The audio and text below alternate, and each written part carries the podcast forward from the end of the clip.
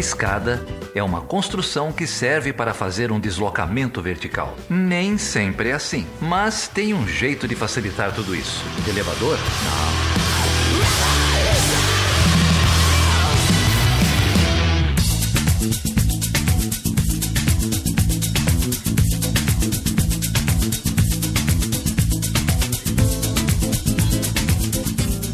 Seja bem-vindo e seja bem-vinda a mais uma edição podcast Chutando a Escada. O meu nome é Felipe Mendonça. E eu sou Geraldo Zaran. E nós já estamos na 13 terceira edição. 13 é um número meio cabalístico aí, né, Geraldo? Você sabe. Cabalístico. E nada melhor do que falar de Venezuela no episódio número 13, né? E para isso a gente vai receber quem? Gente vai receber o coordenador do curso de Relações Internacionais da UFRJ, o Leonardo Valente, para um bate-papo de altíssimo nível sobre a Venezuela. Esqueça todas essas besteiras que vocês têm visto, lido, ouvido, escutado. Presta atenção no Léo que vale a pena. Tá aí uma coisa rara, né? Recentemente, é encontrar um debate de altíssimo nível sobre Venezuela. Ainda bem que a gente tem o Léo aqui hoje com a gente. Ô, Geraldo, mas antes da gente partir para discussão, se, se, o ouvinte quiser se inscrever ou quiser saber mais sobre o Chutando a Escada, como que ele faz? Momento Jabá. Você pode achar o Chutando a Escada no iTunes ou no seu agregador de podcast favorito, no Android. Joga lá para pesquisar Chutando a Escada. Com certeza a gente vai aparecer. Se não, você pode entrar no www.chutandoaescada.com.br. Tem o um menu ali para assinar o feed. Tem opção no iTunes, tem opção no Android para você baixar um agregador. Pode deixar um comentário para gente no nosso site, no Facebook. Temos Twitter agora, não é isso, Felipe? Temos, temos Twitter, o arroba chutando a escada. Então não tem desculpa para não falar com a gente. E quem escreveu também para a gente foi o professor Tiago Lima, lá da Federal da Paraíba, que também foi o nosso entrevistado na edição número 2 do Chutando a Escada. Segundo o, o Tiago, o dia 2 de agosto foi o dia que no inglês chamado de Overshot Day, é o dia da sobrecarga da Terra, que representa a data aproximada em que acabamos com o orçamento da natureza.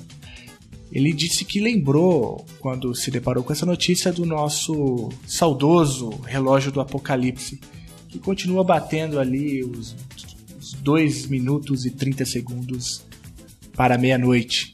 E também quem passou aqui pela nossa página do Facebook foi a Edna Silva. Ô Edna, saudade de você. Por onde anda a Edna, você sabe? Não sei, eu sei que ela curtiu um monte de coisa lá no Facebook. Além da Edna, a Rafaela Melo, o Matheus Ribeiro, o Daniel Oliveira, a Vitória Reis, o Luiz Montovani, o Hermes Moreira Júnior. Olha o Hermes aqui. O Hermes tem que passar por aqui, hein, Hermes? Estamos esperando você por aqui. E também quem citou a gente dessa vez lá no Twitter foi o pessoal da Podosfera que compartilhou chutando a escada. Também o Trabuco do NPcast. Conhece o NPcast, Geraldo? Não conheço, vou adicionar aqui. Adiciona, cara, você tá perdendo um dos principais podcasts aí do Brasil. E também o Pensador Louco, que também compartilhou o episódio número 12, Cinema e Relações Internacionais, que repercutiu bastante, não é, Geraldo? Ah, repercutiu. Cristine, Maurício fizeram um sucesso danado. Aguardem o segundo episódio de Cinema e Relações Internacionais, A Missão. Exatamente, esse episódio é muito esperado, hein, cara. Tem muita gente dizendo que vai esperar, contando os dias aqui para chegar. Então, vamos lá, vamos falar de Venezuela então.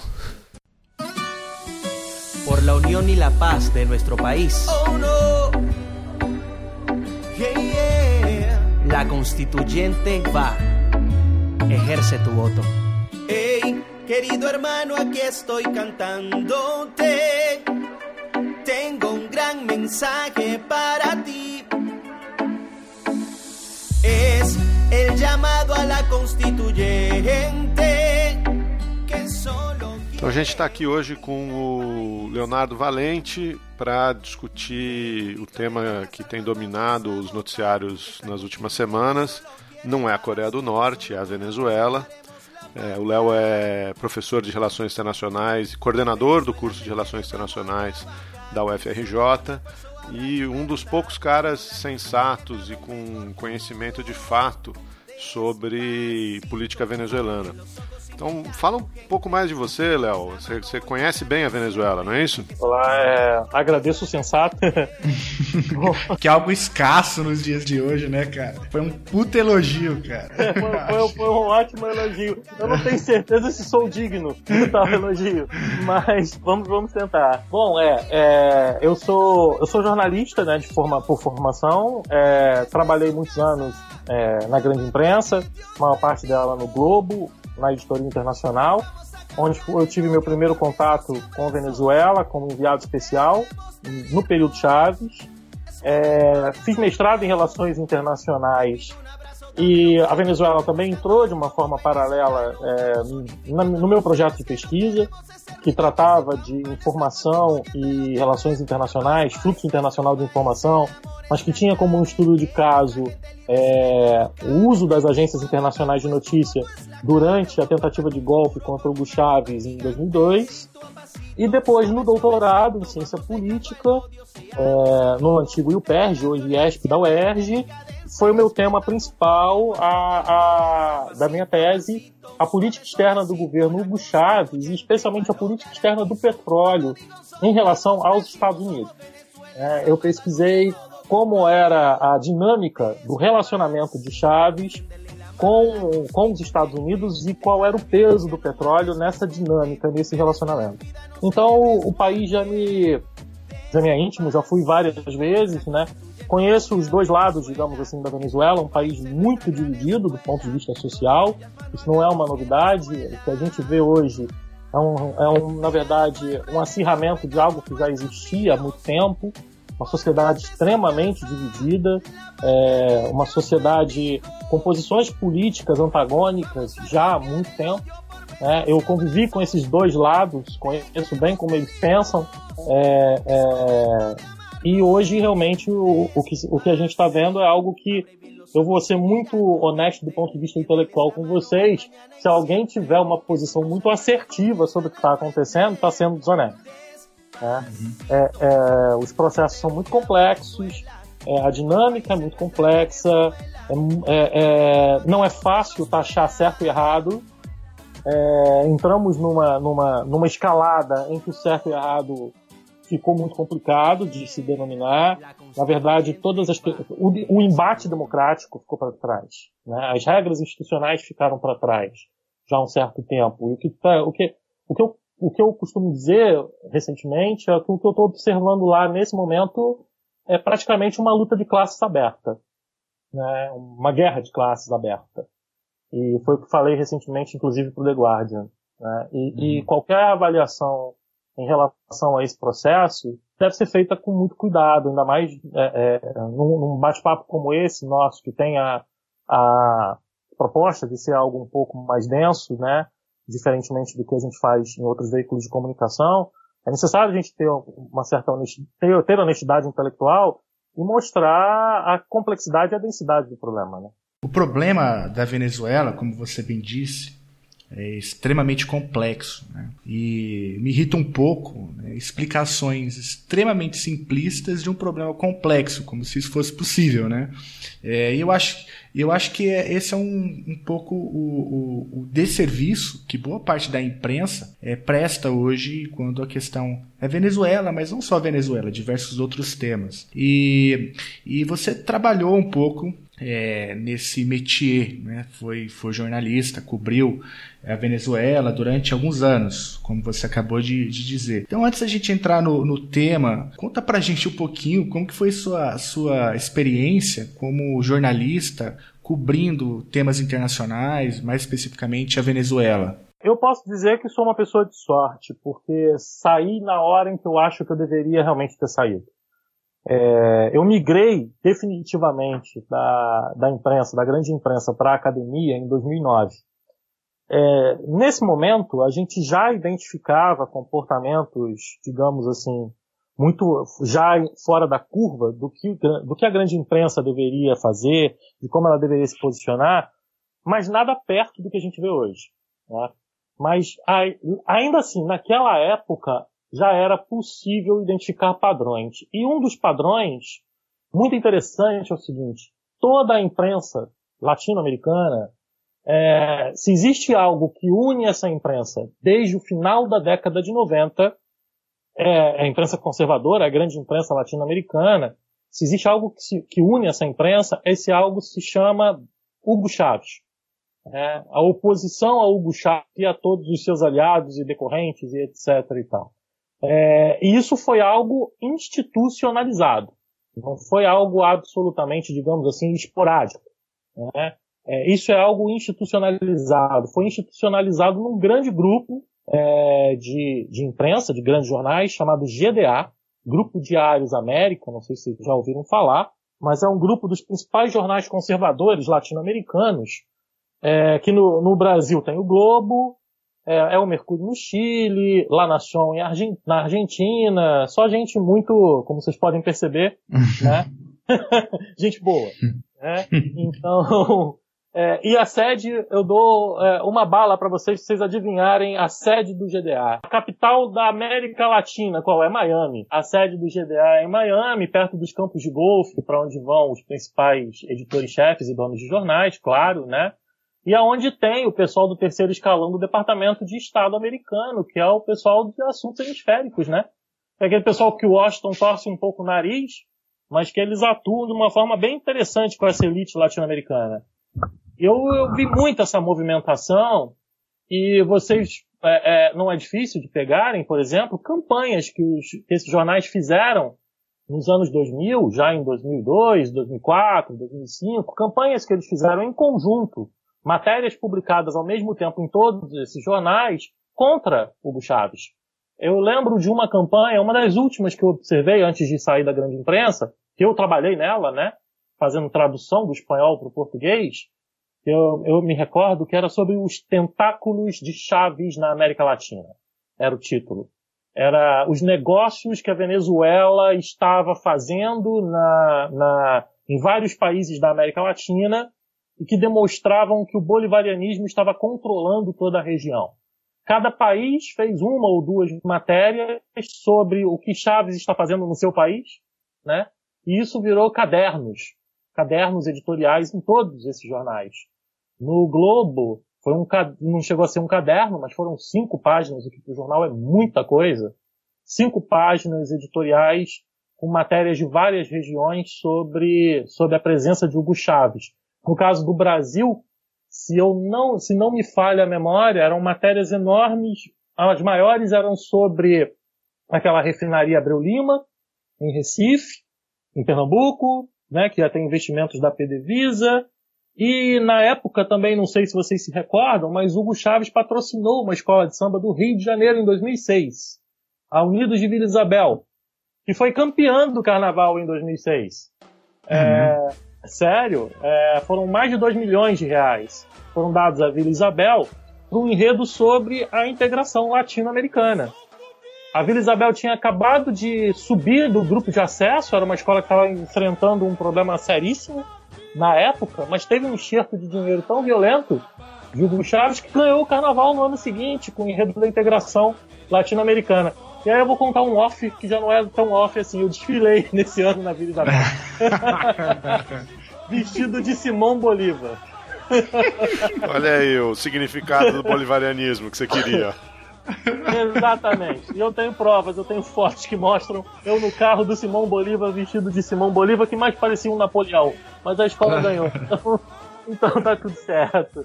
Mas a, a, uma das matérias do, desse, desse encarte era justamente sobre isso, sobre a influência que o Chaves estava tendo na região, vendendo petróleo, em troca de acordos, dando dinheiro, fazendo patrocínio, tudo num tom de incômodo. Então, esse incômodo e essa oposição da imprensa, ela não é um, fato novo. Ela é um embrião de décadas. Ela é, ela é um processo antigo e, e, e, claro, que oportunista agora, no sentido de que há muito tempo ela está esperando a chance de, de se acirrar. Mas isso está longe de ser algo, um fenômeno novo, né? É isso, é, isso é, é, é preciso se entender.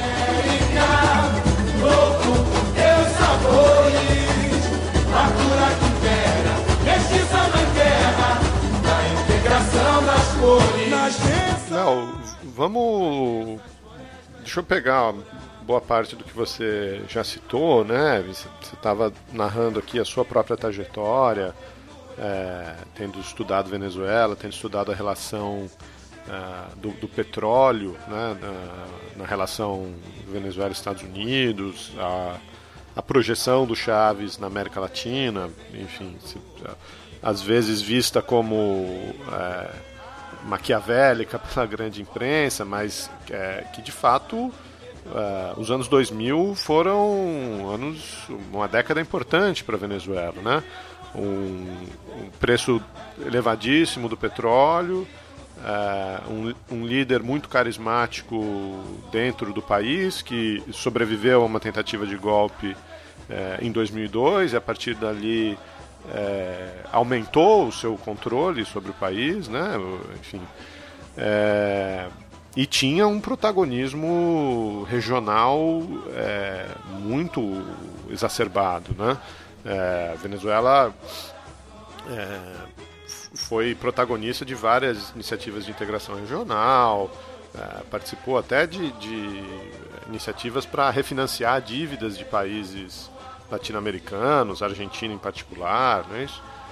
É, agora, como é que a, gente chega na situação de hoje. Né? Eu, eu acho que é, é muito fácil para as pessoas lembrarem do Chaves uh, ou como um grande líder ou como um, uma grande ameaça, né? que eram as duas maneiras como ele era é, descrito. É, mas o, o que, que aconteceu no, nos últimos anos do governo no Chaves e, e desde 2013 uh, com, com, a sua morte, a chegada do poder do Nicolás Maduro, para a gente chegar nessa situação de crise tão aguda que a gente está vivendo hoje? Bom, é, vamos lá. Eu posso citar algum, alguns elementos que corroboram, que explicam, que ajudam a entender essa crise. É claro que isso não vai ser esgotado. Né? Não, não, é, não são só essas questões que eu vou, que eu vou citar mas elas, digamos assim, estão como elementos base desse, desse problema, né, dessa convulsão toda. A primeira delas, é, não estou citando em grau de importância, mas a primeira que eu acho que é importante é, ressaltar foi a própria, você mesmo citou, a própria morte do Chaves. É, é, isso foi um baque na Venezuela. Claro, foi um baque na Venezuela. É, Chaves ainda. A, a, a sensação que eu tenho ao conversar, com, ao conversar com pessoas muito próximas do governo era de que Chaves queria preparar a sucessão, queria preparar a sua sucessão, mas ele não imaginava que fosse morrer tão cedo. Ele e também é, na própria Venezuela as pessoas não imaginavam que o câncer dele, que a doença dele fosse evoluir de forma tão rápida como evoluiu.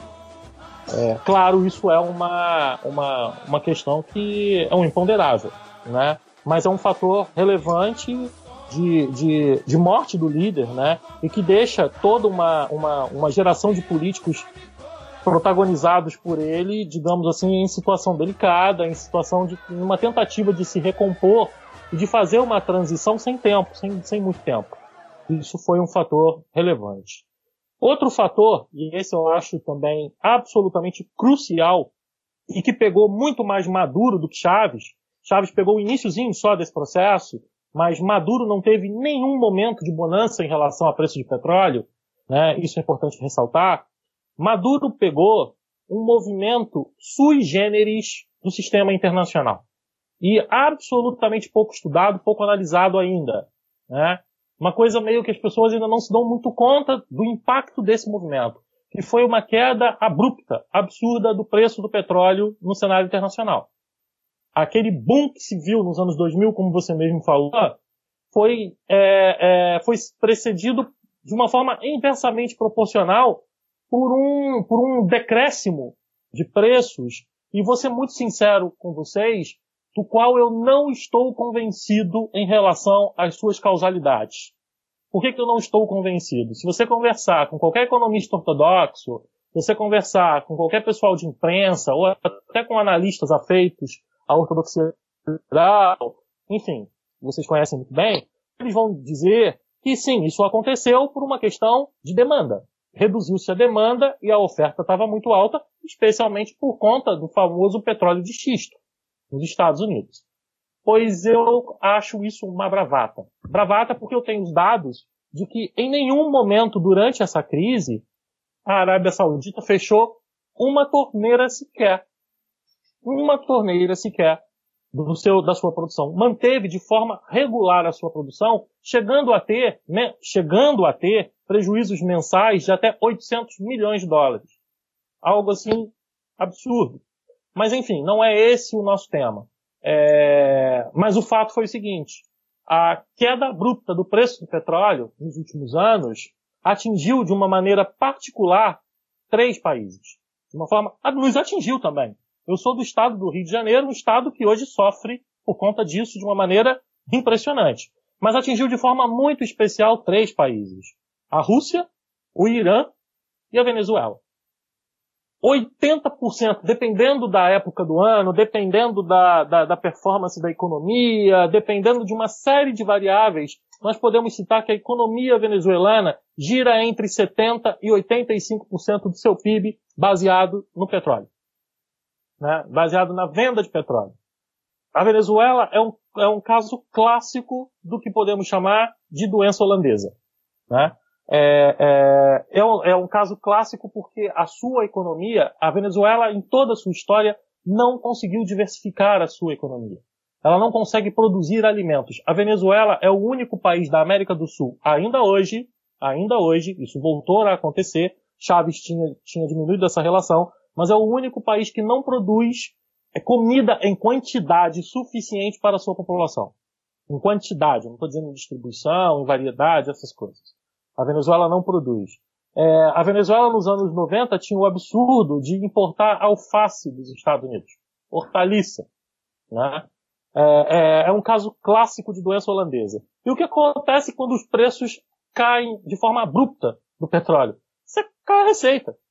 Cai a receita despenca a receita. O governo fica absolutamente é, é, refém de uma crise de liquidez gigantesca e um, e um governo que vinha, que, que foi suceder um governo que passou anos e anos e anos investindo em questões sociais com um custo do Estado muito, muito alto em relação a alguns projetos. Então a primeira coisa que vai acontecer é uma queda na qualidade desses projetos sociais. Uma queda na qualidade na forma da manutenção desses projetos. Esse não foi o único problema econômico. Né? A falta de liquidez provocou inflação. A resposta à inflação foi o congelamento de preços. É, ao mesmo tempo, o que houve foi um aumento considerável novamente das commodities, do preço dos alimentos no cenário internacional. A Venezuela flutua muito, ela é muito dependente do preço dos alimentos no mercado internacional. A Venezuela depende do preço do leite coisa que o Brasil sequer cogita. O Brasil fala de trigo, fala de coisas um pouco maiores, de escalas maiores. Mas a Venezuela depende do preço do leite no mercado internacional, até disso, né, do arroz. Então, é, é, é, é um país muito sensível a, essa, a essas flutuações do mercado internacional. Como veio a inflação, a resposta do governo Maduro foi o congelamento de preços e ficou-se uma situação em que o preço da importação do alimento era maior do que o preço do que o alimento poderia ser vendido nas prateleiras dos mercados privados. A consequência disso foi a escassez nos mercados privados de muitos alimentos, não foi só isso. Houve também muita má-fé, ainda há muita má-fé, e ao mesmo tempo subsídio do, do governo aos, aos sacolões, digamos assim, vamos fazer essa tradução, aos sacolões das comunidades mais pobres de Caracas. O governo subsidiava os alimentos que importava para deixar abastecido esses mercados. Tanto é que durante muito tempo, vocês devem perceber, as reclamações sobre falta de abastecimento eram reclamações basicamente da classe média. Ainda são reclamações da classe média.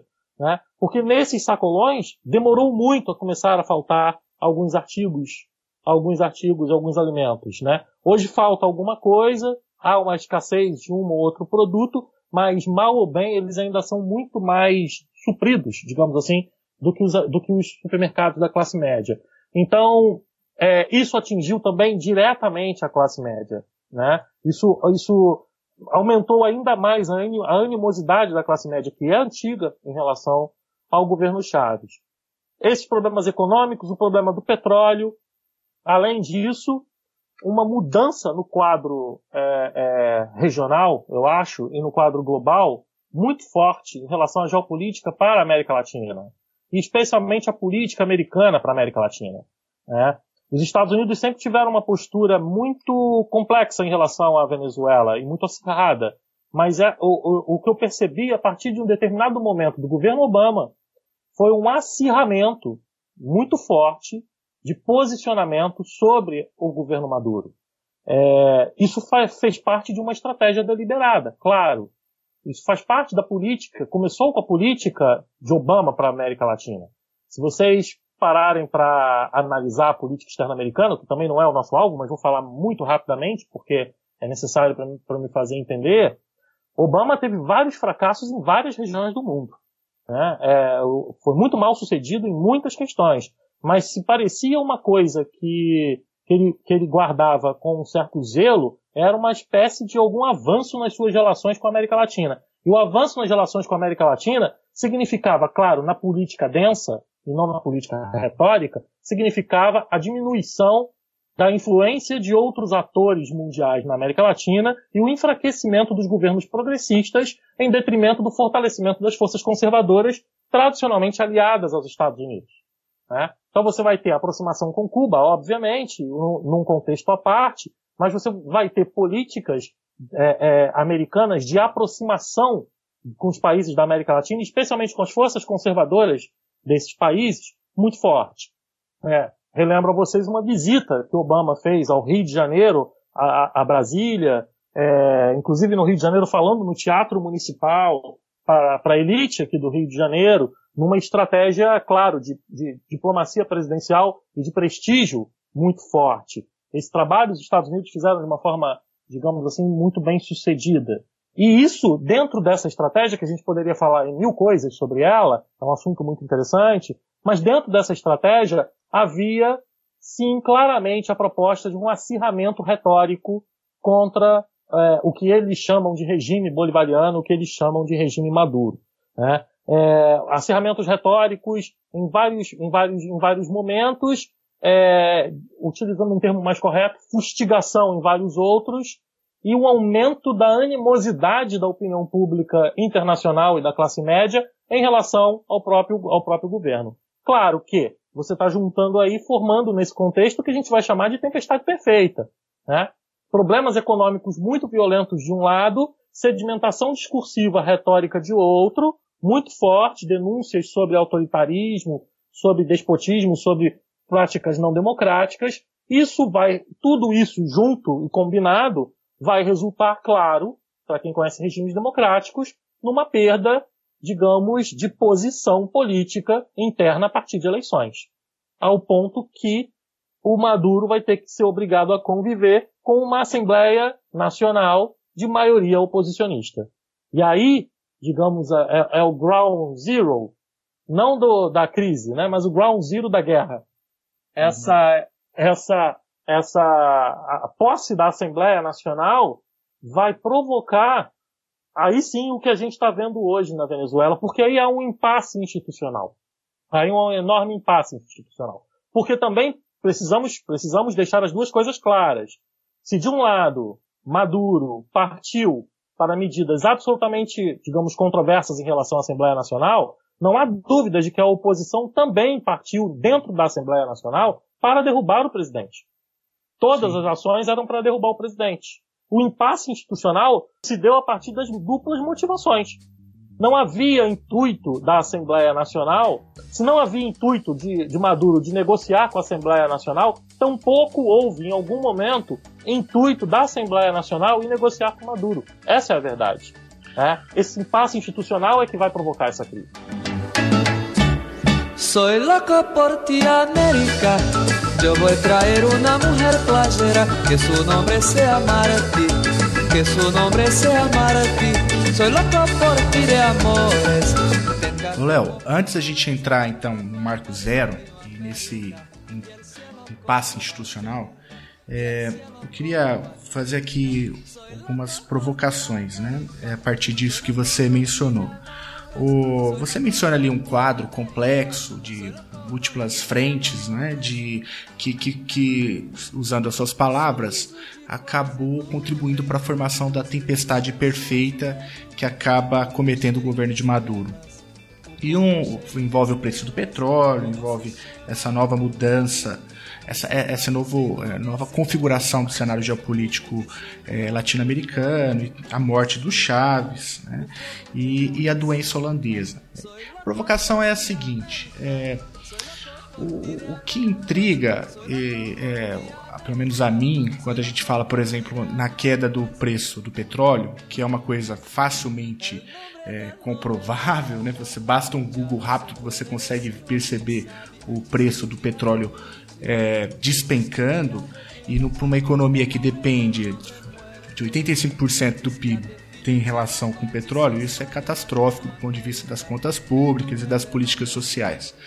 Mas você mencionou um tema que eu acho que é pouco abordado, pelo menos é, nas leituras que eu tenho feito, que é o que você chamou de doença holandesa. Que, que, que eu, eu acho que essa é uma boa crítica é, que, que poderia ser feita, inclusive por parte da esquerda brasileira, ao projeto de Hugo Chávez, né? Porque existe um problema duro aí que é essa dependência né, do petróleo sem existência de um plano B ou de um projeto é, eficiente de industrialização é, e de geração de novos recursos, é, tanto na geração de emprego como na geração de renda, é, para que em, ciclos é, de baixa do preço do petróleo, a Venezuela tem a condição é, de prosseguir sem uma crise de proporções catastróficas como essa. Então, a primeira coisa, é, a provocação é essa. Né? O que, que é, será que dá para dizer então que as políticas de industrialização, de nacionalismo econômico de Hugo Chávez e agora de Maduro falharam é, e talvez a crise econômica atual ela é um reflexo disso? Uma outra provocação é, que, que eu queria fazer, e aí eu acho que eu vou levantar um pouco a bola para você chutar, né? Porque ah, o termo é, bolivarianismo é um termo que está aí na boca de todo mundo, né? E esse é um termo, e a gente estava conversando agora há pouco, que não significa nada, né? Pelo menos, aliás, se boa parte dessa direita raivosa, né, brasileira, soubesse o que o Marx disse de Bolívar, né? Talvez fundisse a placa-mãe, né? Ia dar um problema, aí dá PT, né? Dá um... funde a placa-mãe ali. Mas, enfim, é, eu queria que você também falasse um pouco é, sobre as múltiplas é, apropriações que, que você tem percebido sobre o termo, o termo bolivarianismo. Primeiro, na primeira provocação, acho que você está corretíssimo, não é nenhuma provocação. Eu concordo em, em, gênero, número e grau com a sua afirmação. Essa é a minha maior crítica em relação ao governo Chávez, que foi justamente a incapacidade do governo em, em conseguir diversificar a economia por conta da doença holandesa. O Celso Furtado, tem uma, um estudo maravilhoso sobre a Venezuela, não do período de Chaves, mas da Venezuela dos anos 60 e 70, é, e que a primeira frase do livro dele, do trabalho dele, que ele fez sobre encomenda do governo venezuelano, diz o seguinte: não há nada pior para um país pobre do que uma chuva de dinheiro. Rapaz, eu vou te dizer, Chaves errou e errou muito com essa ausência da diversificação, com a tentativa, com, com, com, com a dependência extrema da atividade é, é, do petróleo sobre a economia, mas eu também vou fazer um, um, um outro lado, outro aspecto. É difícil pra caramba. É muito difícil. É muito difícil você estimular a economia com uma enxurrada de dinheiro fácil que entra no país. É muito difícil você é, convencer o setor produtivo a produzir alguma coisa quando é muito mais fácil importar, muito mais barato, muito mais lucrativo importar. É, o estudo do Celso Furtado é maravilhoso para explicar por que, que a Venezuela não se diversificou nos anos 60 e 70, que foram anos em que igualmente choveu dinheiro. Choveu muito dinheiro na Venezuela. Talvez até mais do que no período Chaves. Tanto é que a Venezuela era chamada na época de Venezuela Saudita. Né? Era uhum. carinhosamente chamada de Venezuela Saudita. É, os governos de direita, os governos conservadores, muitos nacionalistas e não liberais, tá? Diga-se de passagem, que é, alguns governos de direita nacionalistas que tiveram, inclusive, um protagonismo muito parecido com o protagonismo de Chaves no cenário regional, queriam integrações muito semelhantes a que Chaves, a que Chaves queria, não fizeram essa diversificação. Mas por que, que a minha crítica a Chaves é muito mais severa? Porque isso não poderia vir de um governo progressista. é, é, acho que é, é, seria necessário um esforço maior para essa, para essa diversificação. Dizem que foi feito alguma coisa, mas o que foi feito está longe de ser suficiente. Você não diversifica a economia montando cooperativa. Montando pequena cooperativa de pequeno agricultor só. Você tem que uhum. investir uhum. pesado em planejamento estratégico em economia. E nisso houve uma falha, uma falha grave. Tanto é que quando faltou dinheiro, quer dizer, aconteceram as piores coisas, porque foi justamente no momento em que o principal líder morre e falta dinheiro, começa a haver escassez de dinheiro, e esse é o resultado do que a gente, do que a gente vê. Deixa eu voltar na, na doença holandesa e é, é, é, um, esse é um termo que a gente usa é, muito para falar de economias do Oriente Médio, é, que, que também, assim como a Venezuela, são inundadas por, por dinheiro do petróleo. Né? É, mas olhando um pouco aqui também, eu, eu, eu fiquei imaginando se é, não existe uma outra relação do uma outra aproximação que a gente pode fazer com o estado atual da Venezuela, com algumas economias é, no Oriente Médio, aí particularmente eu estou pensando no caso do Egito, talvez de alguns outros países, que é a participação do, dos militares na economia, né? É, e aí, claro, o, o, Chaves era um militar, sofreu um golpe, mas teve apoio dos militares para voltar ao poder, é, governou do lado deles, mas os, os, relatos que, que eu tenho acompanhado é de que existe uma participação muito grande dos militares na não só no governo, né, no atual governo do Maduro, mas também é, nas empresas é, que o, que o, que o governo tem patrocinado ou empreitadas econômicas. Um dado aqui, não sei se está atualizado, mas que de 32 ministros do Maduro, 11 são militares, de 23 governadores estaduais, outros 11 são militares. Você vê alguma influência danosa aí para a população, um mercado paralelo, um controle paralelo dessas uma mistura entre a, estrutura militar e a estrutura econômica, né? Vamos entender os militares um pouco na Venezuela. Esse, esse é um assunto muito interessante e que, por, por coincidência, tem a ver com o bolivarianismo. Vocês vão entender o que eu quero dizer. Essa história de participação dos militares na economia da Venezuela, ela não é uma informação errada, mas ele, esse é um fenômeno recente. Do, na escala como se está como se está é, pregando, como se está dizendo, que eu confesso para você não ter dados ainda digamos assim, muito palpáveis para dizer se são verdadeiros ou não. Eu tenho ouvido, eu tenho ouvido muita, muita coisa assombrosa sobre isso, mas enfim, em resumo, esse é um fenômeno do governo Maduro. Né? Agora, isso não significa que Chaves não tenha tido amplo apoio dos militares, muito pelo contrário. Esse, digamos, essa era progressista é uma era que tem um apoio muito forte das Forças Armadas. Uma, uma base muito solidificada das Forças Armadas e isso desperta muito dúvida em muita gente. Pessoas devem, costumam perguntar assim, mas como assim? As Forças Armadas apoiam o governo progressista dessa forma, né? Forças Armadas latino-americanas, com o histórico caudilho que o, as Forças Armadas venezuelanas têm, no, que, que, governou o país até os anos 50, ininterruptamente. São apenas três anos de interrupção, desde a, desde a da independência até, até 1958. Como assim? A explicação está na história. É... Acontece o seguinte, na década de 70, nessa época que eu falei para vocês em que a Venezuela era conhecida como Venezuela Saudita, o governo do Carlos Andrés Pérez, se não me engano, de 74, 75 a 79, é, era um governo, digamos assim, de tendência de direita, mas com um viés nacionalista muito forte, e era um governo que queria instrumentalizar os quadros das Forças Armadas. Queria instrumentalizar especialmente o baixo oficialato. Dizia que o baixo queria formar forças armadas na Venezuela profissionais, é, pensantes e que fossem diferentes das forças armadas das outras regiões justamente por conta da sua qualificação. E fez um amplo programa, caríssimo, muito caro, de envio de praticamente todo o quadro do suboficialato na época e o, e o baixo oficialato para fazer graduação e pós-graduação, tanto na Venezuela quanto no exterior. Se não me engano, 70% do quadro foi envolvido nesse processo, o que é muito significativo. 70% do. 70% do quadro, do baixo oficialato e do médio, dos tenentes, é, é, dos subtenentes até os sargentos, essa coisa toda. Foi um programa muito ostensivo, muito caro, muito ostensivo. Então, assim, mandaram para o exterior, mandaram para para a própria UCV, a Universidade Central da Venezuela, e para várias outras entidades, para vários outros né, é, centros educacionais no mundo todo. E isso, desculpa te cortar, é o Pérez que, que fez esse, esse movimento? O Pérez no seu primeiro mandato, exatamente. Ah. Carlos Andrés Pérez, lá na década de 70.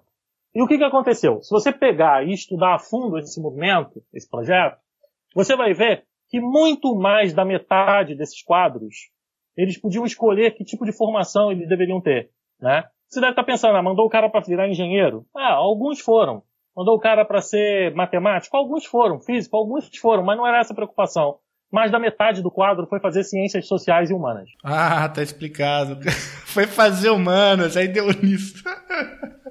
Sério, cara, eu não sabia disso. Vocês já entenderam o, vocês já entenderam a hum. pegada da coisa. Entre eles estava o Hugo Chaves Frias, que foi fazer uhum. a sua graduação e seu mestrado em ciência política. Ele não chegou a concluir o mestrado em ciência política, mas ele fez boa parte do mestrado em ciência política. Ou seja, em resumo, a maior parte desse quadro voltou com formação marxista muito densa, muito boa. E o que aconteceu na Venezuela, a partir daí, foi uma verdadeira fusão, um, um, um curto-circuito na mente desses milicos, desculpe o termo. Porque uhum. o que, que acontece? Eles tinham uma ampla e uma sólida formação militar de direita, caudilha, que contrastou com, com uma formação marxista. Chaves ficou nesse curto-circuito durante anos.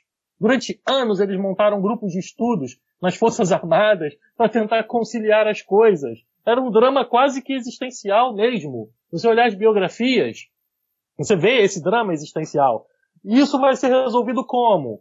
Isso vai ser, Chaves vai acomodar essa situação misturando elementos do caudilho, elementos da libertação, elementos de direita aos elementos de esquerda, aos elementos marxistas.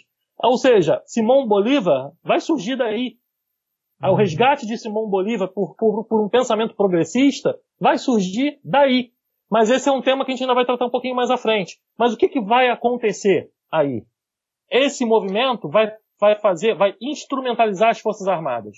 Vai fazer, por exemplo, com que as Forças Armadas em 1992 tenham um grupo muito significativo querendo derrubar o poder para instaurar um governo de esquerda. Vai ter a tentativa de golpe em 92. Só que nessa época, por coincidência do destino, também sobre o governo de Carlos Andrés Pérez, né, o, o, o tutor de todo esse projeto, os generais ainda não eram dessa geração. Os generais ainda eram generais das antigas. Ainda eram generais caudilhos conservadores. Então o golpe foi sufocado. A tentativa de golpe foi sufocada em 92. Quando Chaves chegou ao poder em 99, a partir das eleições de 98, paulatinamente, essa geração de baixos oficiais foi se tornando uma geração de altos oficiais foram chegando aos comandos das Forças Armadas na Venezuela, foram virando generais e ministros. Antes do fim do governo Chaves, aquela velharia toda já havia sido aposentada, conservadora, e as Forças Armadas já estavam praticamente totalmente dominadas por, por, um comando progressista de formação marxista, absolutamente afinado e alinhado ao pensamento do governo Chaves. E com noção do que estava acontecendo no exterior e com noção do que estava acontecendo na luta de classes interna da Venezuela. Então, eu posso dizer para vocês que durante muito tempo as Forças Armadas se comportaram de maneira ideológica, sim. De forma ideológica. E ainda se comportam, em parte, de maneira ideológica. Agora, é, é possível que, é possível sim e muito provável que diante da hecatombe econômica pelo qual passou o país e está passando, e que afetou os militares também, né? Maduro tivesse que fazer uma série de concessões a eles para que, que eles permanecessem, é, é, é, é, digamos, fizessem, mantivessem a adesão ao projeto. Né? É, provavelmente é isso que aconteceu, é isso que está acontecendo. Agora, as Forças Armadas venezuelanas têm um perfil muito peculiar. Por isso eu não tenho muita dúvida. Por isso que, em relação a, a, a, a quem eles estavam apoiando, eu não, nunca tive muita dúvida, como não tenho dúvidas de que só se voltam contra Maduro se uma hecatombe interna acontecer. É, se uma hecatombe interna não acontecer, e detalhe, eles não gostam de Maduro. Não gostam. Não é um sujeito afeito às Forças Armadas, não veio do quadro. é, é, não é ao contrário de Chaves, não é considerado um amigo. Porém, eles sabem que é o possível nesse momento. Eles odeiam a direita. Eles odeiam os conservadores. Esse é o ponto, é, é, é, é digamos assim, das forças armadas mais relevantes da gente colocar aí na, na em pauta. Agora, é, é, provável, é muito provável que certamente estejam nesse momento no controle da economia, no controle de algumas atividades paralelas, tornando a, a, a, situação da população, especialmente da classe média, mais difícil. E à medida em que a Assembleia Constituinte foi endurecendo, esse é um fenômeno que deve se tornar ainda mais forte. Aí vocês citaram a questão da economia do petróleo o Egito, e, e citaram o Egito como um bom exemplo, porque sim, é possível que a Venezuela caminhe para um regime militarista, de, de esquerda, mas militarista.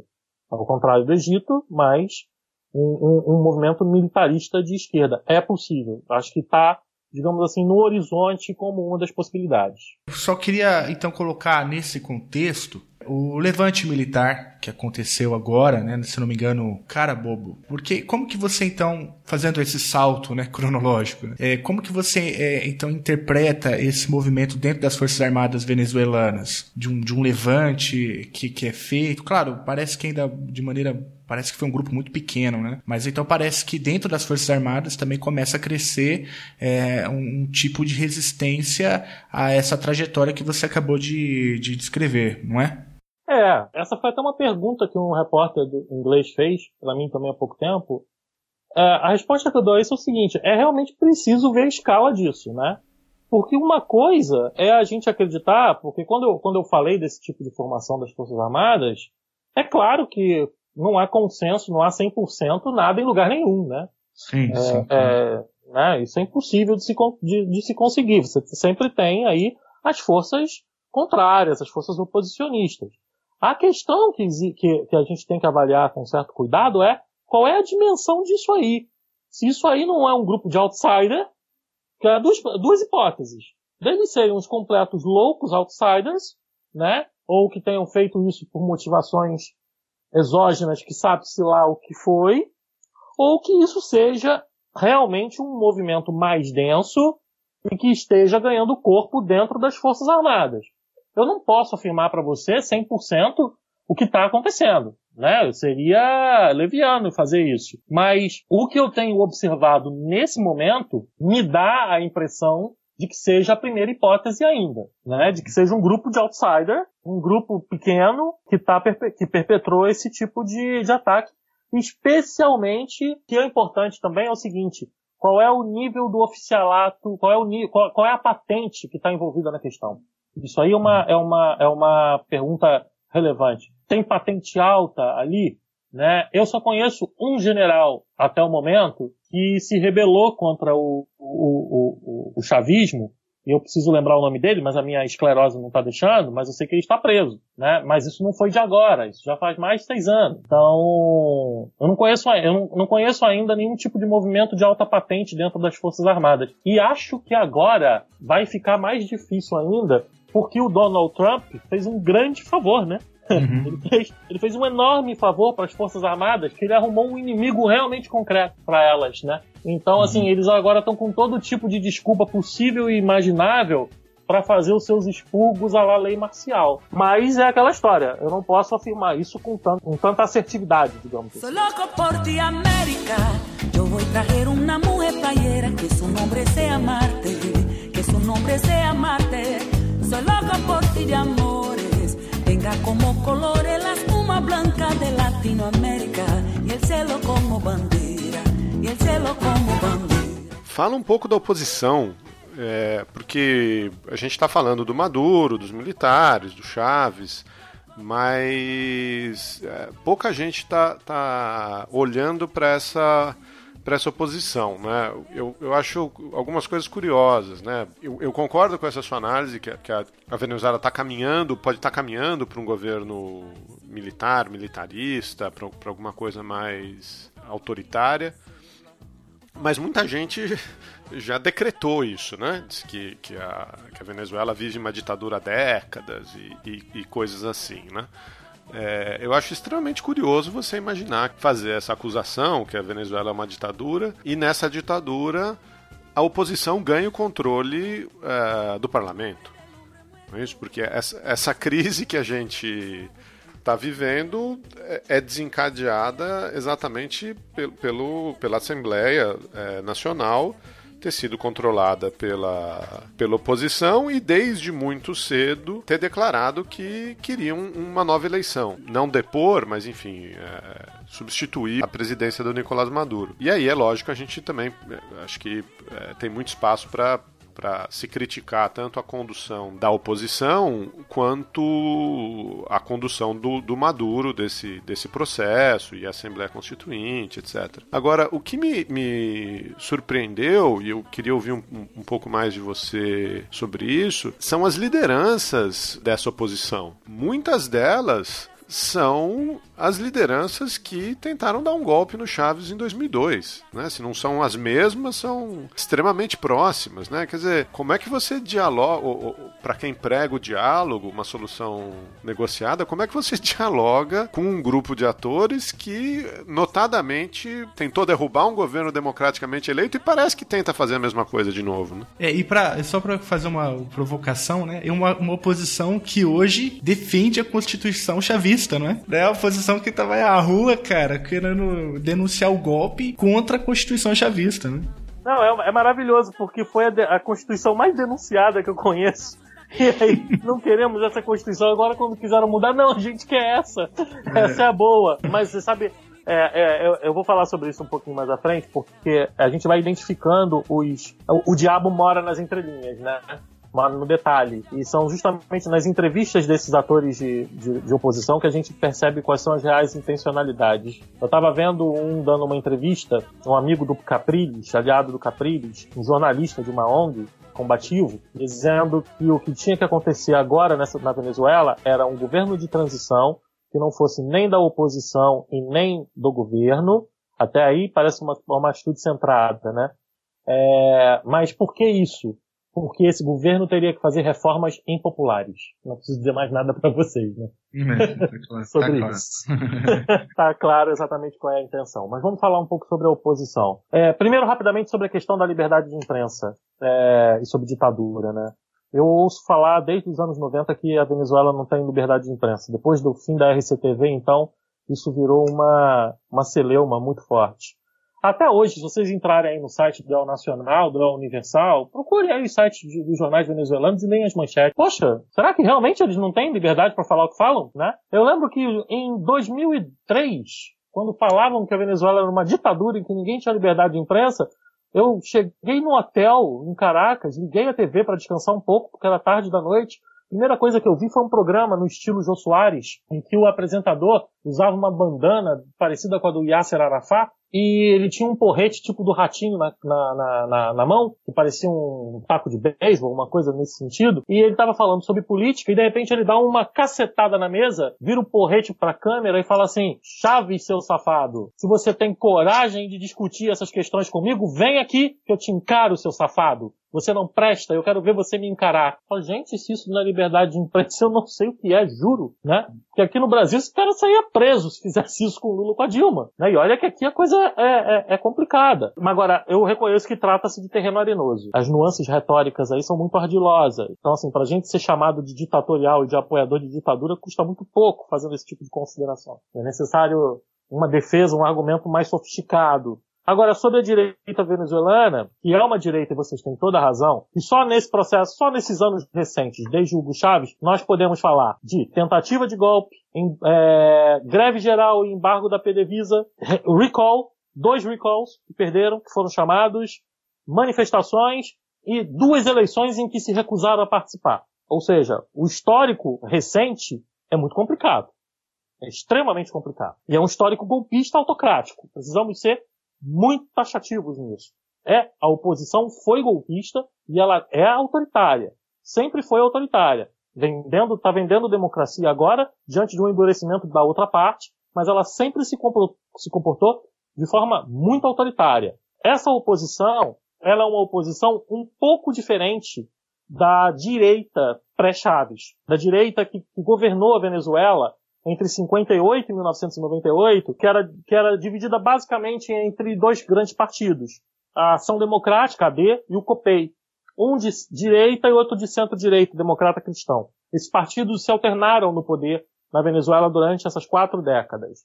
Essa era uma direita que tinha um certo, uma, que ela, ela, ela se revezava entre políticas um pouco mais liberais e políticas um pouco mais desenvolvimentistas, apesar de não ter feito a, a industrialização do país, etc. e tal. O nacionalismo venezuelano vinha a partir de um outro tipo de projeção.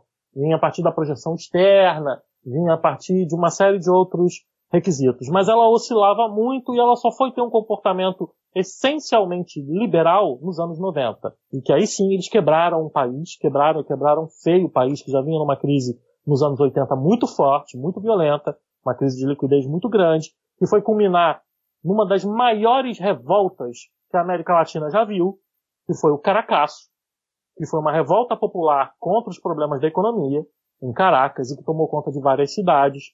O governo até hoje fala em 30 mortos, mas há quem diga que há, existem 3 mil pessoas desaparecidas por conta de manifestações de um dia só. O Caracaço foi algo traumático na história venezuelana e foi algo traumático para a direita. Isso rompeu essa direita de dois, de, bipartidária, essa aliança conservadora que ficou completamente perdida. E nesse, per, nesse perdido houve uma degradação tão grande, no final dos anos, o Caracaço foi em 99, que houve uma tentativa de golpe em 92, praticamente o, o fim político desses dois partidos em 1994 e a derrota eleitoral em 1998. A esquerda, quando a direita, quando, quando Chaves assumiu, se desarticulou completamente, ela estava esgaçada, completamente esgaçada, e ela só voltou nesses movimentos golpistas, nesses movimentos com outros tipos de liderança. Agora, que lideranças são essas? É preciso também entender um pouco da sociedade venezuelana. Quem é o, qual é o perfil da sociedade venezuelana?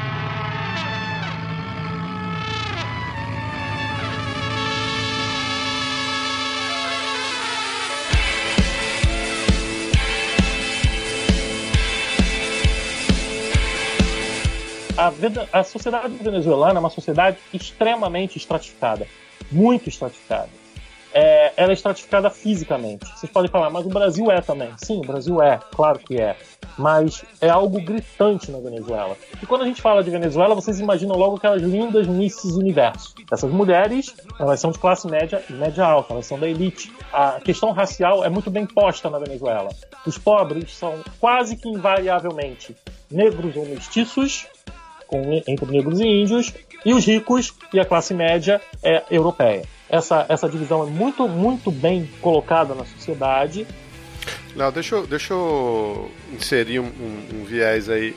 Tem um corte Caracas e o resto do país aí também? Tem. Tem um corte muito violento entre Caracas e o, resto, e o resto do país. Tudo isso que você vê, basicamente, tem muita força em Caracas não tem nem. Até mesmo em Maracaibo, que é a segunda região mais populosa, você vê sim classe média, você vê algum, algum tipo de distúrbio, mas é, o governo tem muito mais tranquilidade muito mais apoio, porque são regiões com classes mais baixas. Predominantemente com classes mais baixas. O interior venezuelano é um interior pobre.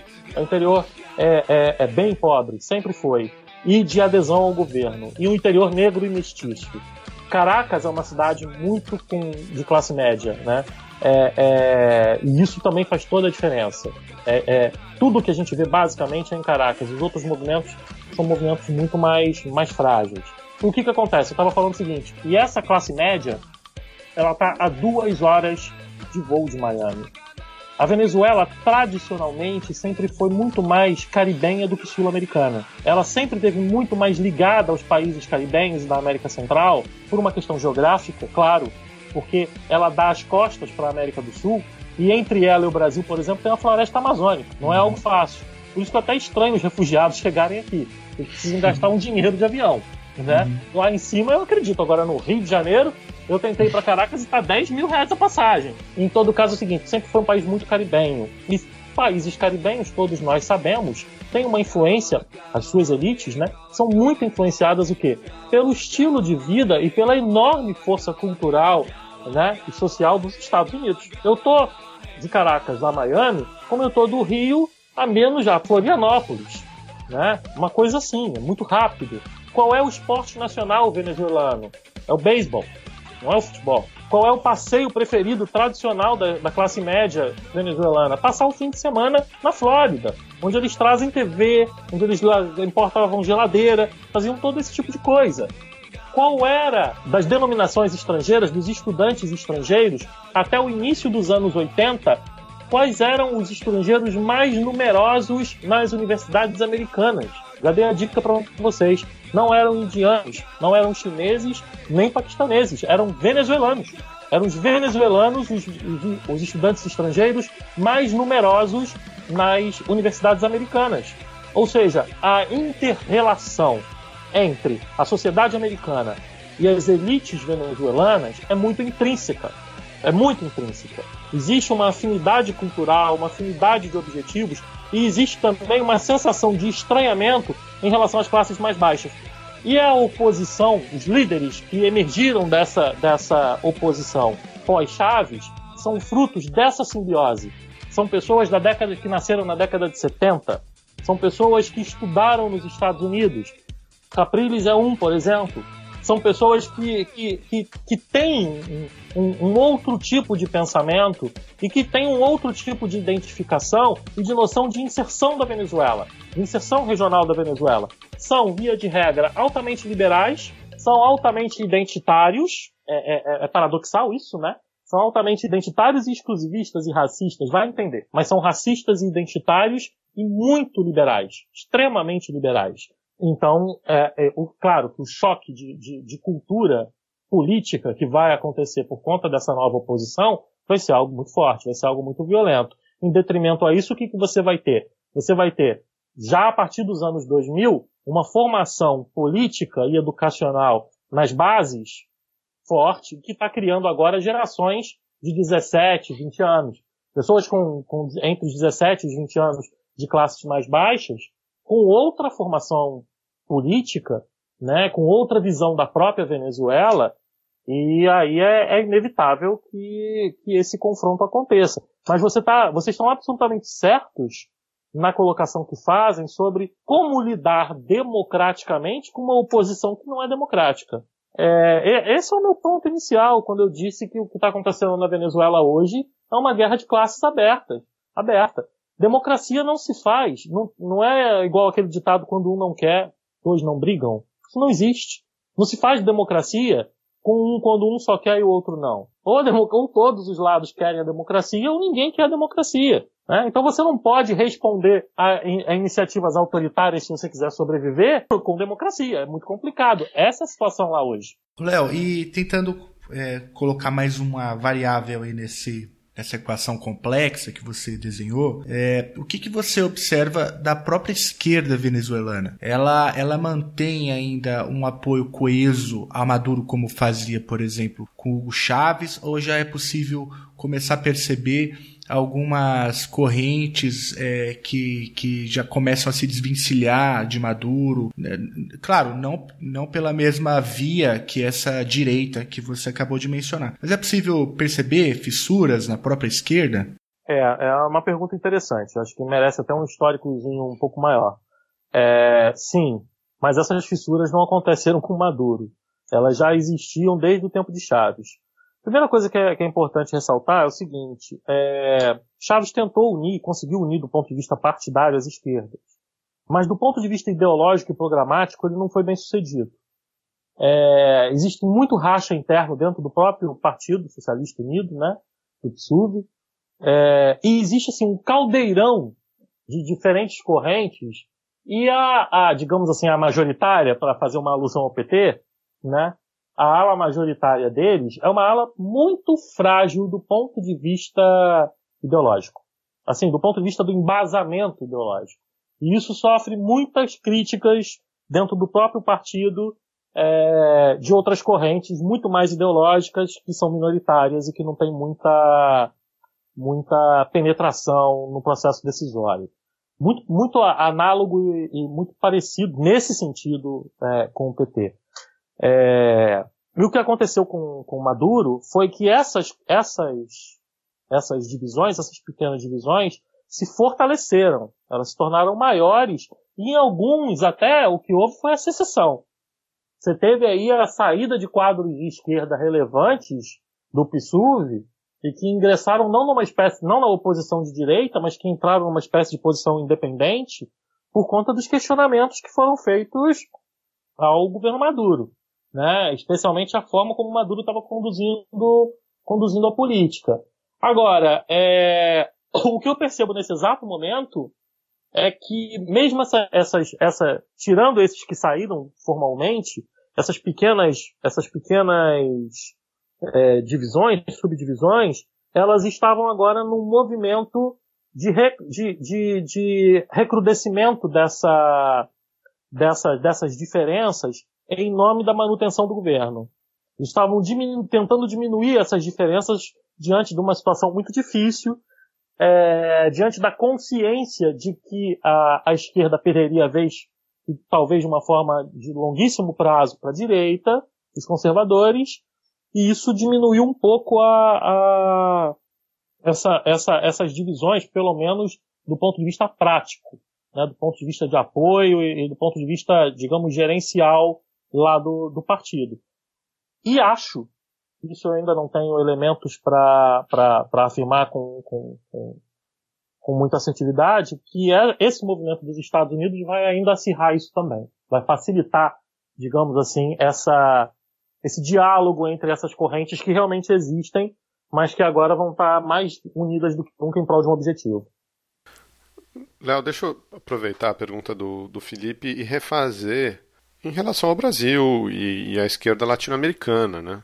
Começou a circular uma, uma posição recentemente, alguns, alguns textos, etc., de que. Uma, uma posição da, da, da, da nossa esquerda é, dizendo basicamente o seguinte: que, olha, apesar de ser possível apontar problemas no governo Maduro e, e, e na maneira como o governo na Venezuela tem conduzido a, a, a política doméstica, seria quase como que um, um dever é, moral e cívico fazer oposição a esse, esse movimento de contestação do, do governo Maduro, né? Ah, de que estaria em jogo algo muito mais profundo, uma disputa de hegemonia entre liberais e conservadores no continente, enfim, ou progressistas e, e, e liberais no, no, termo econômico, né?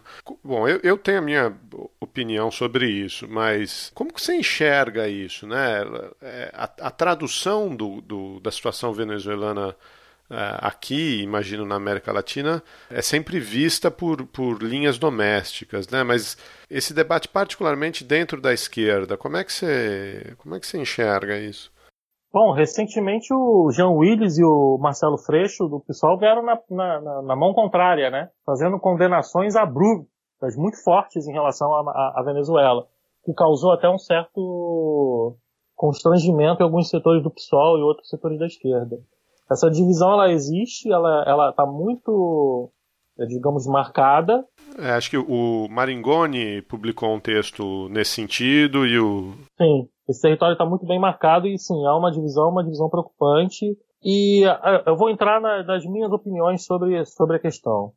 Eu acho que a esquerda, a esquerda hoje no Brasil passa por um, por um, por um processo muito complexo também, né? Tudo é complexo, mas é assim, Parece que tudo que eu estou falando é complexo, mas é verdade, é tudo complexo. Né? É, e, e, e, que é, e que é preciso falar com uma certa cautela.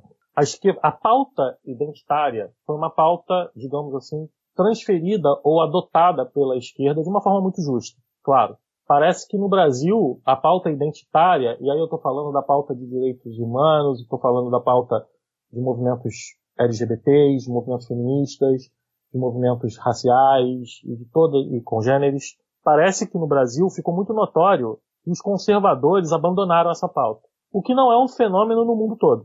Não é um fenômeno no mundo todo. A direita, em muitos lugares, tem a pauta identitária como uma pauta prioritária. É, mas no Brasil, convencionou-se, talvez até por conta do golpe que nós tivemos em relação a Dilma, parece que a direita precisou se aliar aos conservadores mais tacanhos para poder ganhar força e, a, e abriu mão do resquício de qualquer tipo de pauta identitária nesse sentido. E o que a gente está vendo aí é o, né, as monstruosidades que a gente está vendo em todos os sentidos. Mas, enfim, o que, o que eu percebo é que você tem uma direita, uma esquerda identitária muito forte, especialmente nos centros urbanos. Essa, essa esquerda identitária está muito forte no PSOL. E você tenta, a, a, digamos assim, as milhões de nuances do que a gente pode vir a convencionar de esquerda clássica que a esquerda é que, que pensa de uma forma estruturante, que pensa na questão das classes, que pensa na questão econômica, etc, etc. Não que não pense nas questões identitárias, mas que alenca num grau de prioridades, digamos assim, a questão profunda classes, a questão profunda econômica como prioritária em detrimento de outras causas. O que a gente, o que eu percebo dessa, dessa esquerda mais ligada aos movimentos identitários é que ela é muito influenciada sobre uma visão, sobre os meios de comunicação e sobre o que a gente vê aí do fluxo internacional de informação sobre o conceito de liberdade, sobre o conceito de democracia e o que está acontecendo na Venezuela me parece que eles só vêm por esses lados, por esses veículos. A partir dessa lógica, é claro, parece que está se tratando de um regime atroz. Isso me surpreendeu na. No Jean Willis não me, não me surpreendeu tanto, mas eu confesso que no, no Freixo, uma, uma, declaração dessas me pegou de surpresa. Considerar o regime Maduro como um regime atroz. Eu achei a palavra um pouco dura e forte demais, até mesmo por conta da orientação do partido, né? Que não é essa a orientação. Um comentário sobre o Freixo, ele tá, ele tá em campanha também, né? Pois Porque é. Acho que isso também conta um pouco, ajuda a explicar um pouco o, o, a fala meio que dissonante do Freixo com relação ao restante do partido, talvez, né? É possível, né? É, é possível, mas não, não deixou de me, me causar uma certa surpresa. Uhum. Acho que poderia vir dele pelo menos uma moderação ou uma omissão em relação ao tema. Uhum. Né? É, não precisava ser tão, tão enfático em relação a isso. Agora, é, esses dois segmentos, digamos assim, estruturantes da esquerda hoje, estão pensando de forma muito diferente em relação à Venezuela, né? mas a, a, a questão também é a seguinte, aí quase que num papo informal, é avassaladora, é avassaladora a quantidade de informação que chega sobre a questão da Venezuela. E é muito difícil para alguém que não conhece ou que não tem uma formação sólida nas ciências sociais, na ciência política, ou mesmo que não conheça um pouco da história do país também, é muito difícil criar um tipo de opinião ou fazer um tipo de reflexão a partir do circo, do, do, do circo retórico, simbólico que se criou em relação a essa questão, que certamente vai precisar ser estudada no futuro. Certamente. Eu não, é, é, eu considero esse cerco, esse, esse cerco retórico, simbólico em relação à Venezuela, superior, mas muito superior, por exemplo, à campanha do Saddam Hussein tem armas de destruição em massa. Muito superior. Muito superior a outras campanhas de guerra mesmo. Sabe? Parece que existe um consenso né, informacional. As pessoas criaram um consenso de vários segmentos, criaram uma opinião, é, digamos, enraizada sobre o que é a Venezuela hoje e sobre o que precisa ser feito na Venezuela. Isso é muito perigoso. Esse consenso me preocupa. É, e, e você fala né, que há uma quantidade avassaladora de informações sobre a Venezuela e, e eu fico com a impressão pelo menos é uma experiência minha, né, de que eu não tenho informação alguma, porque tudo que leio, tudo que eu desconfio de tudo, porque tem, são, são é, é, é, caixinhas pré-concebidas, né, onde você só rotula de um lado ou de outro. Então eu, eu, eu tenho essa dificuldade hoje de encontrar informações que eu me que eu considere de boa qualidade sobre a Venezuela. Ao mesmo tempo, é trending topics, né? Tem milhões de compartilhamentos, tem milhões de, de, de posts e, e, e de, e, enfim, de chamadas, né? Na, na, grande imprensa, mas a gente vive essa situação meio que esquisita, paradoxal, né? Ao mesmo tempo que se fala muito, se sabe cada vez menos, né? e, aí você tem uma quantidade absurda é, de pseudo-especialistas repetindo uma série de frases de efeitos que não significam nada, né? E não, não ajudam a entender o problema que, como a gente tem visto até aqui, é extremamente complexo, né? Ô, Léo, eu, eu concordo com tudo que você disse, mas você tem críticas ao Maduro ou não tem? É, essa Assembleia é um negócio deve ser apoiado de uma perspectiva de, dos movimentos de esquerda ou deve ser denunciado? Cara, se eu tenho crítica Maduro, Maduro é ruim pra caramba, nossa mãe do céu. Mas ele é muito ruim, ele não é pouco ruim não. Ele é muito ruim, ele tem, ele tem, ele é péssimo na, na retórica, ele tem uma habilidade política tosca, ele lembra muito a nossa amiga, né, que caiu, né, em relação uhum. à habilidade política. Muito. Lembra muito a nossa amiga, né, um, é, é, Agora, eu tenho que reconhecer também que ele não teve um segundo de sossego. Não um segundo sequer de sossego. Ele já assumiu embaixo de porrete. Embaixo de porrete mesmo, né? E que a sobrevivência dele até agora é um feito. É um feito. Cara, a questão da Assembleia Constituinte vai ficar à la carte, dependendo do gosto do freguês pelo seguinte. O que eu tenho a dizer sobre ela é, Trata-se de uma Assembleia Constituinte que vai trazer um sistema de governo muito próximo à planificação socialista lá século XX. Muito próximo. Tudo indica que sim. Não vai ser igual, tudo, não, não, não será igual, mas vai haver um controle muito forte sobre os meios de produção, né, sobre petróleo, meios de produção é ótimo, sobre petróleo, é possível que saia daí uma tentativa de diversificação da economia. É, vai haver um controle eleitoral, uma mudança no, no, no, sistema eleitoral. Vai haver um sistema eleitoral muito mais agora, digamos assim, voltado para as bases populacionais, e eles numericamente conseguem fazer isso, né, no sentido de dar voz a minorias indígenas, etc, etc, etc. Vai ser uma Assembleia Constituinte que vai mudar, que o judiciário já está completamente controlado, vai haver uma outra mudança, muito pouca nesse sentido, e vai depender do gosto do freguês. Se você acha que isso aí é a forma de resistência ofensiva liberal, né, capitalista, que é golpista nesse exato momento na América Latina, ok. Se você acha que não é o caminho, que o caminho tem que ser feito pela, pelo respeito à atual Constituição, ok, você está no seu direito. Eu não, não, eu não, não posso criticá-lo por isso. Agora, eu vou dar a minha opinião. Minha, eu, Leonardo, propriamente falando, não é o cientista político, não é, é o meu, a, a, a, os meus afetos em relação a essa questão. Na atual Constituição, Maduro cai e a direita assume por décadas. Com a nova Constituição, Maduro fica um tempo e vai arrumar uma outra regra de transição.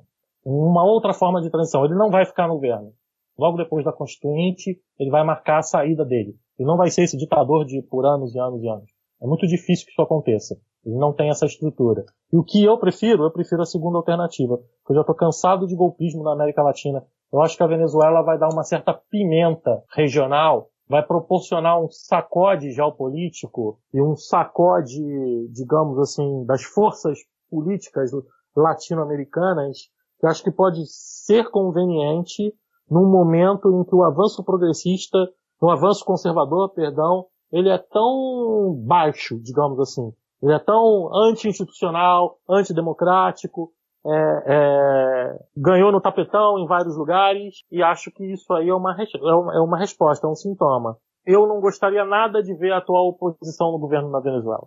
Ô Léo, e você acha que é possível é, fazer essa esse movimento né, de sacudir o golpismo na América Latina a partir dessa constituinte venezuelana de maneira pacífica?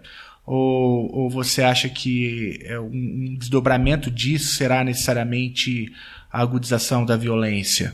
Isso vai depender do próprio processo venezuelano. Se o processo venezuelano for um processo violento e bem sucedido pro, pro, pro Maduro e para os chavistas, eu temo que isso se espalhe de forma violenta pela América Latina. Se esse for um processo não violento, a gente tem uma chance aí de que, de que isso não seja uma, uma, um modus operandi. Agora, é, vários países estão à espera disso. Vários países, eu digo, cito nomes. Equador, Bolívia. Estão à espera do quê? Da violência? Não, estão à espera dos desdobramentos da situação venezuelana porque as forças conservadoras nesses países também estão prontas para agir de forma análoga. E seus governos sabem disso. É, a Venezuela certamente será um centro irradiador de tendência. será um centro irradiador de tendência, inclusive de apoio. Então, o que aconteceu na Venezuela, por exemplo, se Maduro cai e a direita assume, eu dou pouquíssimo tempo de vida para os governos do Equador e da Bolívia. Pouquíssimo tempo. Se o, o, o regime se consolida com uma nova constituinte e uma nova relação com o capitalismo, a tendência, por exemplo, imediata é que Bolívia e Equador, aos seus tempos, caminhem para coisas semelhantes para processos semelhantes. A ver, mas essa seria uma tendência. E isso pode ter outras implicações regionais, né? Em vários países os ventos estão soprando para todos os lados e fazer qualquer tipo de, de prognóstico é muito difícil, né? Mas Bolívia e Equador certamente estão, assim, digamos, nos primeiros lugares do radar de influência venezuelano. Por la unión y la paz de nuestro país. Oh, no. La constituyente va. Ejerce tu voto. Hey, querido hermano, aquí estoy cantando. E, e, já que a gente falou de violência, né, tem um elemento novo, a gente citou rapidamente em algum momento da conversa, que foi a ameaça recente do próprio Donald Trump é, dizendo que é levantando a possibilidade né, de, de algum um tipo de intervenção militar na Venezuela. A gente sabe que o Trump funciona a partir da, das bravatas, né? A Solange Reis usou um, um, um termo num, artigo lá do Opeu, Geraldo, era verborragia, alguma coisa assim. Né? Ele, a gente já sabe bem como que funciona. Mas existem outras movimentações, né? O próprio vice-presidente agora na Colômbia, se eu não me engano, né? O Mark Pompeu também fez uma fala recente, meio que, meio que cercando né, ou, criando uma, uma alternativa um pouco mais dura em relação à violência, é, em relação à possibilidade de utilização de meios violentos. É, e como que você tem enxergado isso? Porque é, em havendo a constituinte, né, a, a, esquerda venezuelana saindo vitoriosa desse processo, como tudo indica, né, que, que ocorrerá, como que você acha que essa pressão mais estrutural, principalmente a partir do poder irradiador dos Estados Unidos na região, como que você acha que isso pode se comportar no caso venezuelano? Tô gostando de vocês, viu? O Felipe cravou que a, que a esquerda já resolveu a situação e o Léo cravou que o, que o, Maduro vai fazer uma transição e vai embora e tá tudo certo. Tô, tô gostando de ver. Não, é porque eu, eu, eu explico por que eu disse isso. Porque é, basta ver como que foi a, a eleição e, e, quem, que, e quem compõe o, o coletivo é, da Constituinte. O, o, Maduro vai embora, Geraldo, porque o, o, a esquerda quer ver o Maduro pelas costas assim que isso tudo acabar, pode ter certeza disso. Eles querem ver o Maduro pelas costas. Mas, enfim. A sua pergunta é importante sobre Donald Trump. É, eu acho que tem dois lados aí muito, muito importantes de serem ressaltados. O primeiro foi exatamente isso que você falou. A gente já conhece o estilo Trump, bravo de bravata, de estar tá gritando, etc e tal. Mas com as minhas ressalvas de que trata-se de uma bravata do presidente da maior potência do planeta, né? Que tem as suas implicações, daquele país que tem a capacidade de destruir a Terra seis vezes. Só precisava uma, mas pode seis. E tem o outro lado também. Apesar de ser uma bravata, não vemos algo do gênero desde o Destino Manifesto, na é verdade? Né? não vemos algo tão enfático sobre a América do Sul desde o Destino Manifesto em relação aos Estados Unidos. Acho que isso tem muita. É, é, apesar de ser uma bravata, tem muita envergadura, tem muito. é muito simbólico, né? E merecia uma reação igualmente simbólica, veemente, forte. O nosso subcontinente é um subcontinente relativamente pacífico nesse sentido, que não tem tido esse tipo de intervenção estrangeira desde a Guerra das Malvinas, que foi algo muito mais frágil, muito mais fraco, com outras motivações, e antes disso, um grande conflito de. Tô tirando aí a, a, as guerras periféricas, desde a Guerra do Paraguai. E, e, de repente uma ameaça de uma grande potência estrangeira de, de, de invasão, de utilização militar, é algo realmente a ser considerado mesmo sendo possivelmente uma bravata. Acho até que seja uma bravata. O meu principal medo em relação a essa bravata é que ela não se configure exatamente como uma, uma ação oficial das Forças Armadas americanas, mas que resulte num financiamento, num envio de logística e de, e de tudo que a gente sabe de forma substancial para uma eventual guerrilha de oposição. Isso também teria consequências muito ruins para todos nós aqui na região. Ou algo que me arrepia os cabelos, além disso. É, e isso tem a ver com a visita desse, do, do vice-presidente. É, digamos assim, a imposição ou a, digamos assim, a sedução pelos Estados Unidos de países como a Colômbia, não sei se o Brasil entraria nessa, de fazer uma espécie de coalizão e esses países intervirem de forma direta. Isso, é, é isso me passa pela cabeça como uma possibilidade de médio prazo. Eu, eu já ouvi detalhes, já ouvi conversas sobre isso que me preocuparam, né? análises que me preocuparam em relação a isso. Seria uma aventura absolutamente desestabilizante. Seria algo assim, sem, digamos assim, é, é, é, patamar de comparação na região. Né? Agora, o que eu acho mais provável nesse contexto todo é financiamento de, de guerrilha, financiamento de, de, membros de guerrilha e de direita para, para acirrarem a guerra.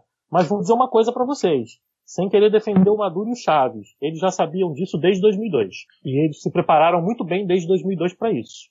Não se prepararam do ponto de vista de armas convencionais. Tem as suas forças convencionais, mas a capacidade de guerrilha dos chavistas é algo impressionante.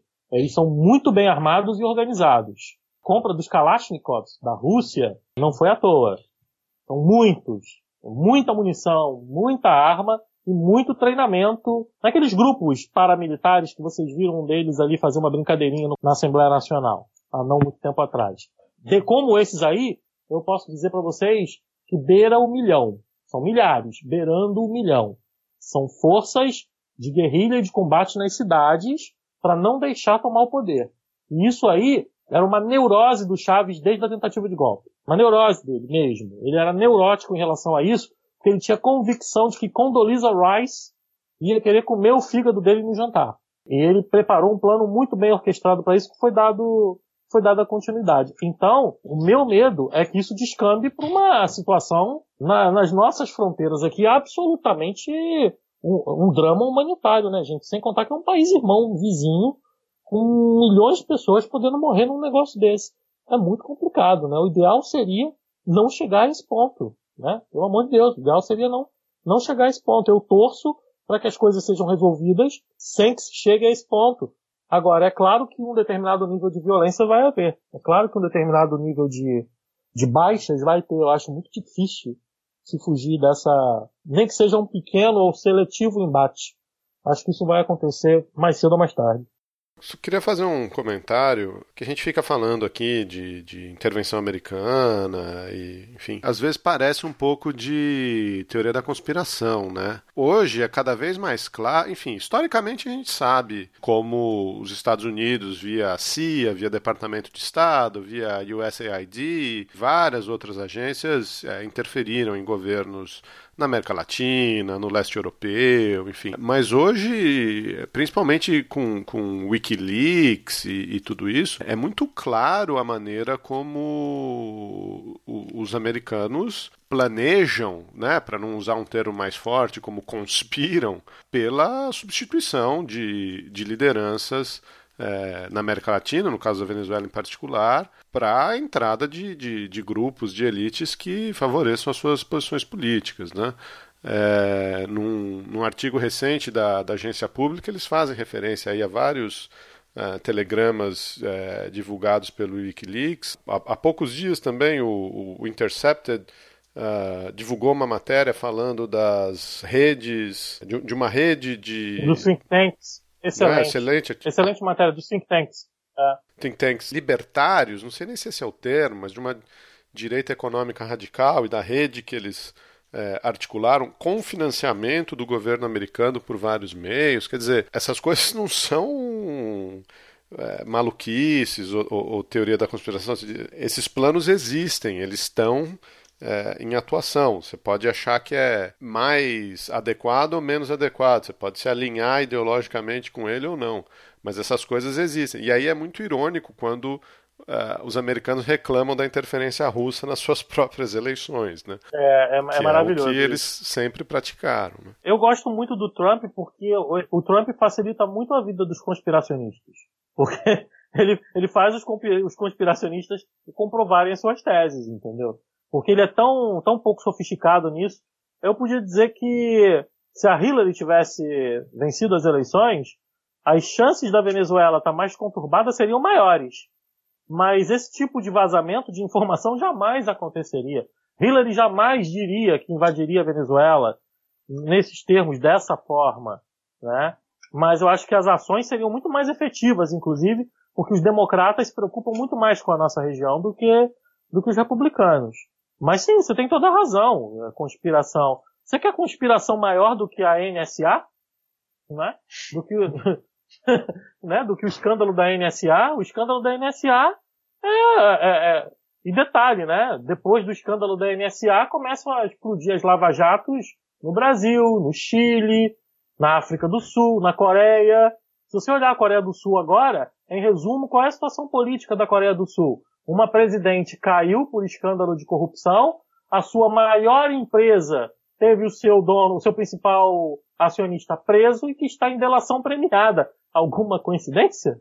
Então, assim, esses processos são muito complexos. É necessário avaliar isso com todo cuidado. Eu não estou dizendo que não há corrupção. Eu não estou dizendo que não, que tudo é culpa dos Estados Unidos.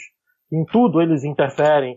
Mas eu estou dizendo sim que o mundo se conecta e que existe uma sofisticada rede de informação e de influência e de penetração nas sociedades que deve ser levado em conta, que deve ser colocado em conta. As forças que operam nos países latino-americanos são forças que dialogam entre si e dialogam com fora e que têm um histórico de relacionamento com outras forças externas. Isso é fato, né? Isso é, é, é, é colocado. Então, assim, entender a questão da Venezuela é, é entender também uma questão em nível regional e, em certo ponto, em nível global também. Isso é importante.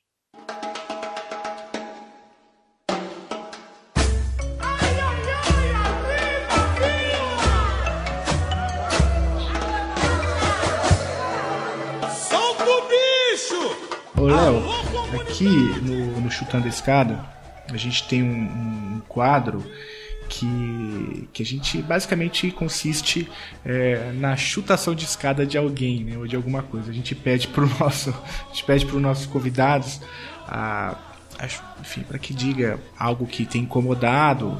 É, e aí, eu acho que devido ao tema do, desse, dessa conversa, acho que já tem muita coisa que você já fez, né, já chutou a escada de, de muita gente. É, mas é, desde, passando desde, enfim, enfim, uns cinco ou seis, umas cinco ou seis personalidades ou movimentos aí rodaram na, na sua fala, né? Vamos chamar Nazaré? Chama Nazaré. Eu juro, eu nem tava lá. A culpa nem foi minha, foi dela. Essa maldita escada que derrubou a minha amiga. Então, de quem você chuta a escada essa semana? Eu vou chutar a escada do Aloysio Nunes, porque vamos falar francamente, né? É, esse aí eu quero chutar bem chutado, para que, que ele caia de cabeça de preferência, né? Porque que tem uma queda bem dolorosa e que não se recupere. Porque olha, eu vou te dizer, o que o Brasil tá, o desfavor que o Brasil está fazendo na crise da Venezuela, o desfavor que o Brasil está fazendo com a sua ausência de diplomacia, com a sua ausência de política externa para a região, eu vou te contar. É, é, talvez seja a maior decepção que eu tenho desde que eu comecei a estudar política internacional. Eu nunca imaginei que o Brasil fosse fosse ter uma política tão não política, tão apolítica, tão mesquinha, tão pequena, tão bate-cabeça e tão, tão subserviente tô com saudade do Celso Laffer. Você ouviu certo, ouvinte. Ele tá com saudade do Celso Laffer, não é nem do Celso Amorim, é do Celso... Exatamente, eu tô com saudade do Celso Laffer. É, o negócio tá muito ruim, tá muito feio. É, então é. Eu, eu, eu, chuto a escada da Luiz Nunes. Léo, queria te agradecer enormemente, cara. Você foi show de bola, deu uma aula aqui como poucos, está mais que convidado para a gente continuar o tema, é, continuar essa, essa conversa. Muito obrigado, cara. Eu que agradeço, o papo foi ótimo e aí a gente. E quando a gente estiver nos congressos aí, a gente marca um show também. Beleza. Léo, muito obrigado mesmo, cara. Adorei conversar com você. Foi uma, uma aula, como o Geraldo falou. E melhor ainda, foi uma aula sem ficar em cima do muro. Porque aqui, quem fica em cima do muro, a gente chuta a escada. e no teu caso, foi uma aula, composição, mas ainda assim, muito fundamentada, né? E muito, muito interessante, cara. Valeu, agradeço demais ter ficado aqui até essa hora da madrugada conversando com a gente, cara. Muito obrigado mesmo. looking